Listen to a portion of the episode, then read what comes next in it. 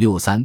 不努力工作却有保障的人，不努力工作却有保障的人中，人数最多就是国家股份有限公司的员工及股东，而享受着最好的优惠措施的就是公务员。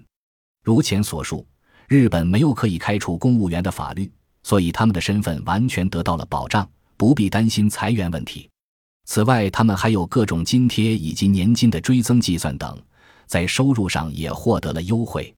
高官退休后还可以担任企业顾问，甚至可能领好几次的高额退休金。整个机制就是这样。教师占了公务员的最大多数，一旦他们取得教师资格，被自治体自治单位雇佣的话，就一辈子获得教师身份的保障了。就算他们再怎么缺乏教学能力，或是被诊断出身心有问题，还是很难被开除。除公务员以外，能获得身份保障的是第一产业的从业人员。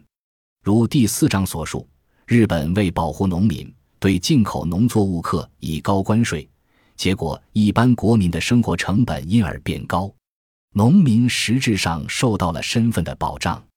而且现在由于市场开放，政府也开始讨论收入保障制度的导入。不止专职农民，连兼职农民也成为保障对象。此外，由于天灾等因素致使农作物收成差时，他们还可以获得补偿金。渔业相关从业人员也一样，他们因为有收入保障，所以不出海捕鱼也能有收入。这样的机制目前正在讨论中。在其他国家提供给捕鱼者的收入保障方面，加拿大纽芬兰岛的做法就是其中一例。这里捕到的大西洋鲑鱼很有名，但由于海况经常不佳，所以只要出海捕鱼两天，就补偿一周的收入，借以保障生活。结果，捕鱼人全都只出海最低限度的天数，渔获量因而锐减。现在他们是想面对太平洋的智利进口鲑鱼，再冠上大西洋鲑鱼的名字销售，这是理所当然的事。只要收入获得了保障，任谁也不会再想工作了。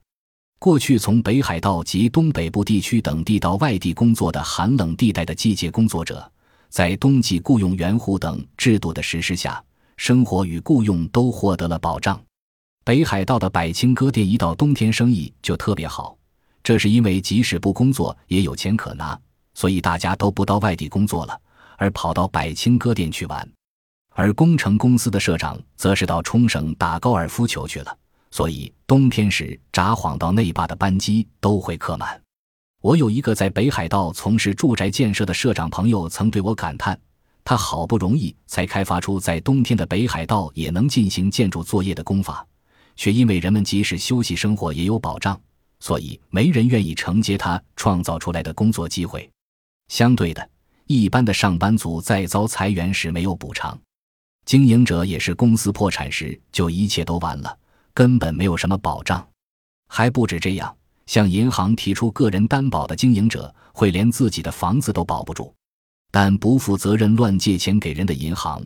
却可以受到公共资金以及零利率无微不至的保护。